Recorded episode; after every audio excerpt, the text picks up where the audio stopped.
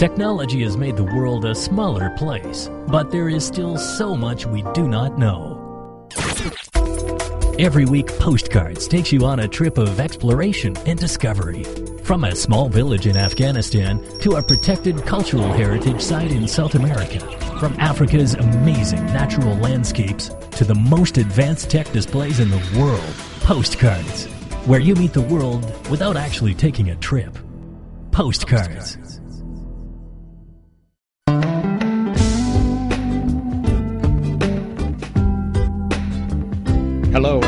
to Postcards, a show which takes you across borders without actually leaving home.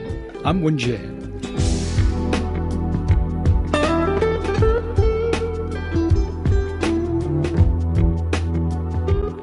More than a third of the world's population can no longer see the Milky Way at night because of man-made lights on Earth. Among those missing out on awe-inspiring views are nearly 80% of North Americans and 60% of Europeans.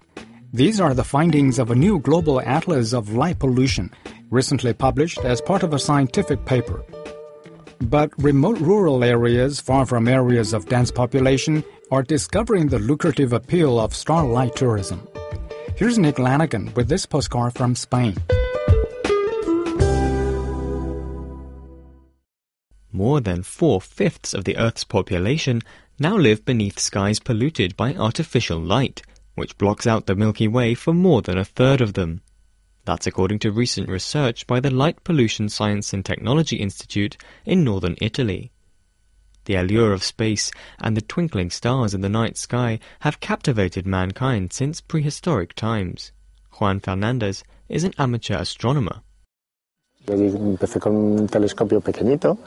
Y era, pues eso, me sentía astronauta total. Yo de pequeño quería ser I started with a little telescope and I felt like a complete astronaut. When I was a child, I wanted to be an astronaut, and thanks to that telescope, I fulfilled my dream. Even though I was not in a spacecraft, I was looking at what astronauts were seeing all those stars, star clusters, nebula. Fernandez started when he was six years old. Then he borrowed his neighbor's telescope, and it took him 15 years to give it back. But as urban spaces grow, the corresponding increase in light pollution means that stargazing is not something many people can experience. Now, thanks to a group of amateur astronomers, dark skies and starlight tourism experiences are growing in popularity in Spain. Fifteen years ago, some astronomers began to organize themselves into an association, and that gave birth to a travel agency specializing in starlight tourism. Astro Andaluz answers the increasing demands of people interested in observing their first star-studded night sky. Visitors travel to Andalusia from big cities like Madrid and Barcelona, or even Germany and France, to enjoy skies full of stars. From a shared experience to a romantic starlit dinner for two, Astro Andaluz also organizes trips to Finland, Norway, and Sweden to see the northern aurora borealis.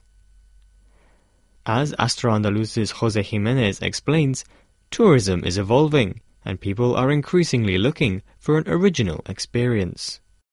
La gente que busca actividades de turismo astronómico es gente que busca un tipo de turismo especial. O sea, no solo busca... People who are searching for starlight tourism are looking for a special kind of tourism. They do not just want to visit places, they want to create a memory. Keep that souvenir of having experienced something original, something to tell people about, something to remember. In that sense, we can offer complete experiences.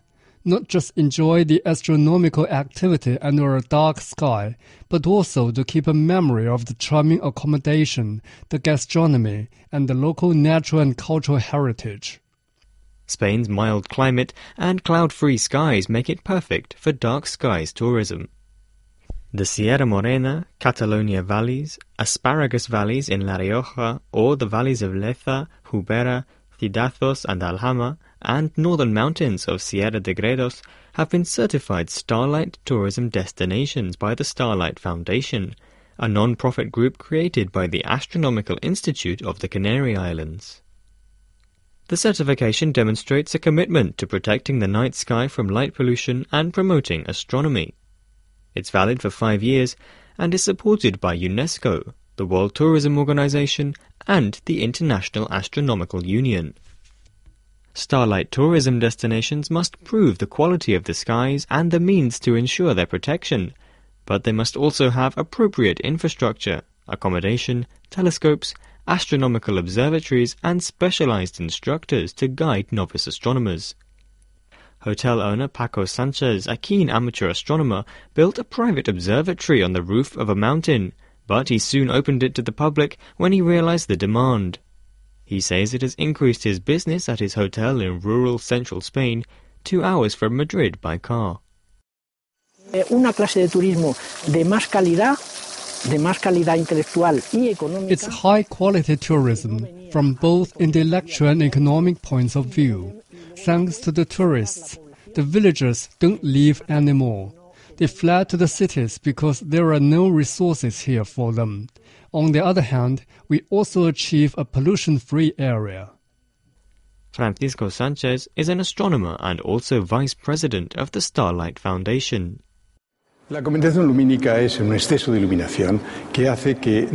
Light pollution is an excess of light that impedes us from seeing the stars. Big cities cannot see the sky, even in the villages, because of the silly lighting. So, at the starlight tourism sites, which are protected, you can rest assured that you are going to see the sky, the planets, and the stars. As the development of astrotourism is very recent, tourist agencies do not yet have much data. However, according to the Starlight Foundation, 200,000 people have visited El Teide Starlight destination in the Canary Island of Tenerife to go stargazing.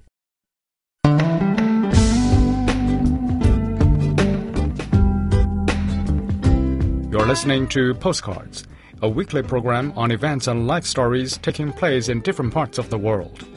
You can listen to our show at newsplusradio.cn. Ten thousand hectares of Australia's mangroves have died in the space of a month, according to a world expert on the plants. The dieback stretches from Queensland to the Northern Territory and is being attributed to climate change. Here's Spencer Music with this postcard from Australia. Norm Duke is a world expert on mangroves, and he's never seen anything like this before. He's filmed these images showing dead mangroves along a 200 kilometer stretch of the Gulf of Carpentaria in the Northern Territory. These are the most shocking images of dieback I've ever seen. Duke is the leader of the Mangrove Research Hub at James Cook University in Queensland. He says the dieback stretches all the way to Karumba in Queensland, which is on the eastern side of the Gulf. And that's the shocker, right? Because it, it's not only unprecedented, it's, it's, it's extensive, it's severe. So I was sent this image, you know, early on. A single photograph from consultants working in the Northern Territory alerted Duke to the problem. So the trees here are alive, right? And, and we can clearly see they're dead in this image here. The location is so remote that the only way to confirm the extent and timing of the mangrove's dieback was with specialist satellite imagery. And that's how we've made our calculation of, you know, roughly about 10,000 hectares of dead mangroves. And you have to ask why. Duke is convinced that unusually low rainfall in the last wet season and elevated temperatures led to the massive dieback late last year. It happened at the same time as the coral bleaching season on the Great Barrier Reef. The wet season was only one month long um, in the uh, year before, and that uh, usually the wet season in the Northern Territory in that area is probably three or four months long. Duke says he has no doubt that this is down to climate change. By his assessment, 10% of the Gulf's mangroves are now dead. He says the next key question is can they recover? Only time and the mangroves will tell. A chance to hear what's new in China with local news, topical reports, lighthearted stories, and travel. It's China Horizons. Check out the changes sweeping China's provinces and explore the fascinating natural and man-made beauty of this ancient country, plus the culture, customs, and history of the nation's 55 minority groups. It's China Horizons.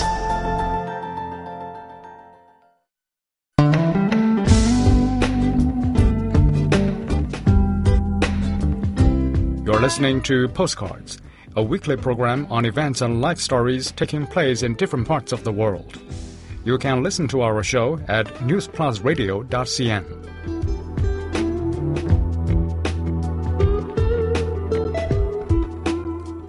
The family of a little boy who went missing in Canada almost 25 years ago are hoping developments in technology will help them find their son. Michael Dunahee was four when he was abducted from a playground in British Columbia. New digital methods, such as those being used to find Michael, are said to be fundamentally changing the way we search for missing children. Here's Zhao Jianfu with this postcard from Canada. Crystal Dunahee's son Michael was four when he was abducted from a playground in British Columbia. His disappearance in 1991 led to one of the largest child abduction investigations in Canadian history. Almost a hundred police officers from across the region were employed to try to find him. Michael remains missing, but his family have not lost hope of finding him. Crystal says she instinctively knows he is alive and that giving up is not an option. Police believe a stranger took Michael in broad daylight from the playground where he was playing. His mother Crystal was just yards away, taking part in a sports event. Each year, there were more than 50,000 reports of missing children to police in Canada, according to government figures. But abductions account for less than 1% of reports. According to the Canadian Centre for Child Protection, the abduction of a child by a complete stranger is the rarest but most alarming type of missing child case. For many families, there are swift reunions, but in cases such as Michael Dunahee's, the wait continues. However, new technologies such as age enhancement photos are now helping the search for missing children and increasing the likelihood of finding them. Children grow quickly and their appearances change but forensic artists are now able to create age progression photos to show how a person might look years or even decades later. Age enhancements of Michael have led to thousands of tip-offs to the police. With each new photo, his family are forced to relive the horror. You think looking at a picture of a child from 4 to 27 when the last one was done, there is a should see some sort of resemblance because there's sort of progress. So it's it's it's really hard to see that to watch a child age in drawings over seeing them face to face. In the US and Canada, Amber Alerts are the most well-known notification of missing children, broadcast via social media as well as through radio, television, and on traffic signs. Facebook users in Canada receive photos and relevant information directly onto their mobile feeds in the first critical hours after a child goes missing, if they have liked the page. And smartphone users can receive automatic text messages if a child has gone missing in their area. Experts agree that social media can make a huge difference in the outcome of missing children's cases.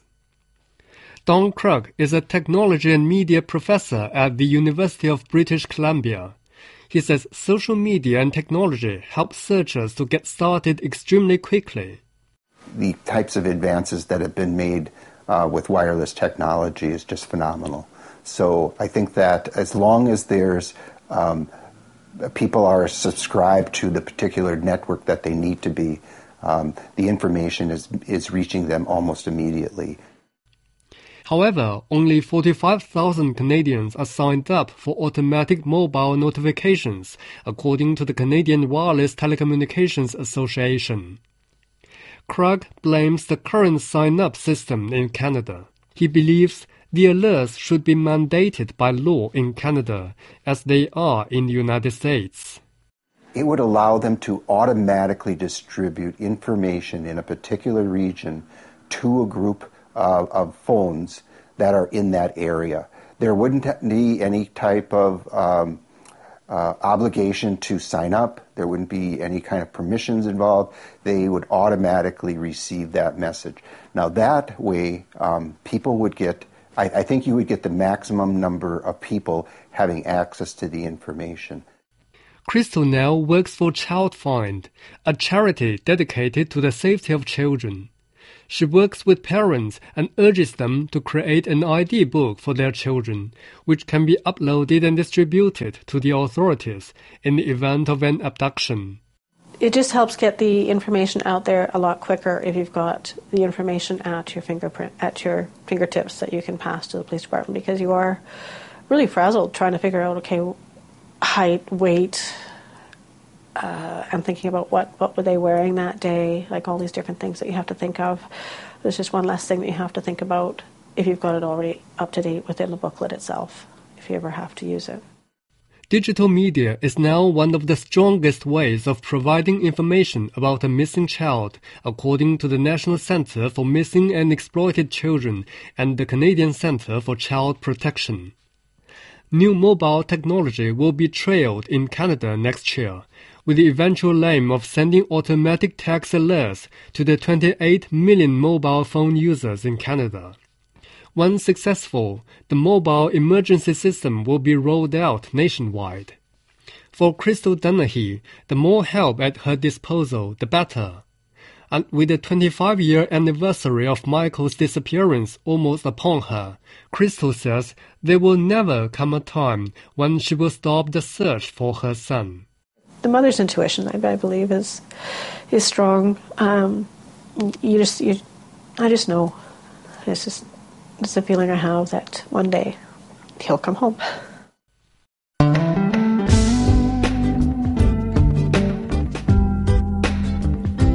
You're listening to Postcards, a weekly program on events and life stories taking place in different parts of the world. You can listen to our show at newsplusradio.cn.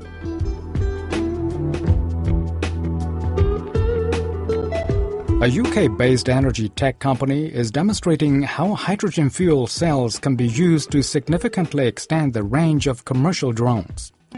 Intelligent Energy says its technology can extend flight time from 15 minutes to up to two hours, benefiting a range of industries from inspection to search and rescue.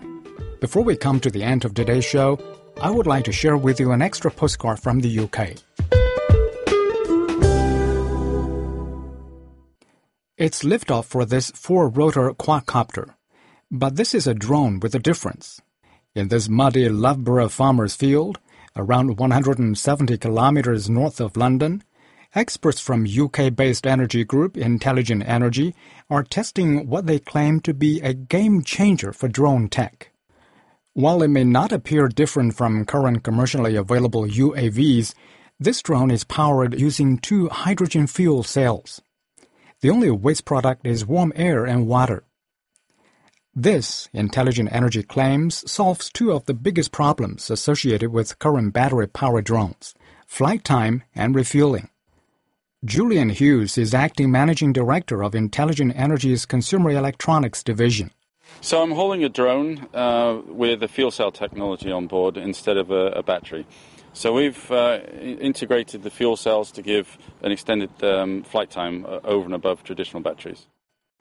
On top of the drone are two hydrogen fuel cell stacks fitted with fans to usher in oxygen, which prompts the chemical reaction.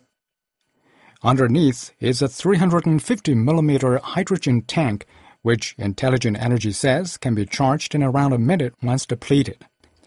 Hughes says the water byproduct produced by the reaction is so minimal it disappears as vapor, similar to what humans breathe out. They claim any added weight is negated by the extended flight time. So on the top of the two uh, fuel cell stacks, they, they need oxygen, uh, which is from the air, which is what the fans help, and underneath is the hydrogen. So the hydrogen and the oxygen run across the fuel cell plates and produce electricity. Intelligent Energy believes this application of hydrogen fuel cell technology will be a game changer for the rapidly growing commercial and enterprise drone market. Independent research firm Markets and Markets expects the global commercial drone market to skyrocket in the coming years, reaching more than 5 billion US dollars by 2020. But Hughes says is currently held back by the short range and long recharging times associated with conventional batteries. So the main problem with uh, current battery technology on drones is that is flight time. You get around 15 minutes, and then you have to recharge the battery for a number of hours. And with fuel cell technology that we now have put on board, the flight times are significantly increased up to between an hour and two hours, and no need to recharge the battery. All you need to do is change the fuel source, and that takes around a minute. It's thought longer flight times and quicker refueling will open a wide range of possibilities for high flying drone tech. Inspection, search and rescue, aerial photography, precision agriculture, and parcel delivery could all benefit.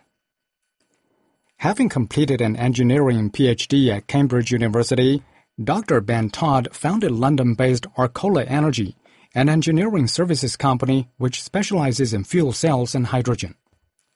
Dr. Todd says drones are potentially a good use for a hydrogen fuel cell tech but only when its application outweighs the added cost and complexity. Drones are potentially a very good use for hydrogen. Um, in most cases, using a fuel cell and hydrogen is going to be more complicated, more difficult than using a battery. So, if you've got something very straight, what we'd call a straightforward uh, application, so short range, not very big payload, then you will use a battery. It's cheaper, it's easier. Um, if you're trying to do a longer duration, uh, if you've got a bigger payload, uh, you might reach the you might reach the limits of where battery technology is now and where it probably will be in a few years, and you'll say, okay, it's actually worth the extra complexity of bringing in the fuel cell, uh, which is essentially a sister technology to a battery. Dr. Todd says people shouldn't be worried about any safety implications. Essentially, hydrogen is no more or no less dangerous than a whole load of other things we use every day. If somebody was to come along and say to you, I've invented this amazing thing, it does 90 miles an hour and it's got a tank of petrol under it, you would ban it immediately right? But we're familiar, we know how to deal with it, uh, both in terms of the safety systems on a vehicle and our response teams.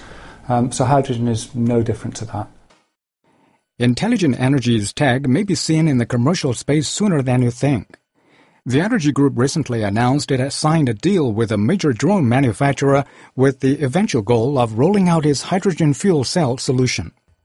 Here at the group's headquarters, experts aren't just experimenting with drones. They see potential applications in everything from cars to smartphones. Intelligent Energy claims that once embedded, a fuel cell has the potential to keep a smartphone power for over a week.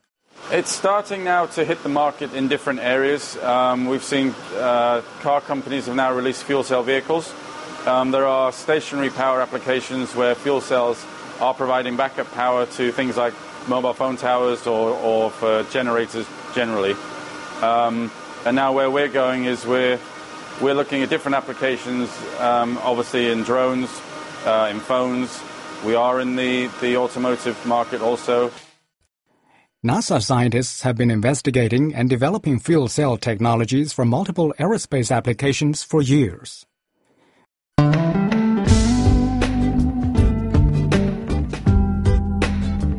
With that, we wrap up today's postcards.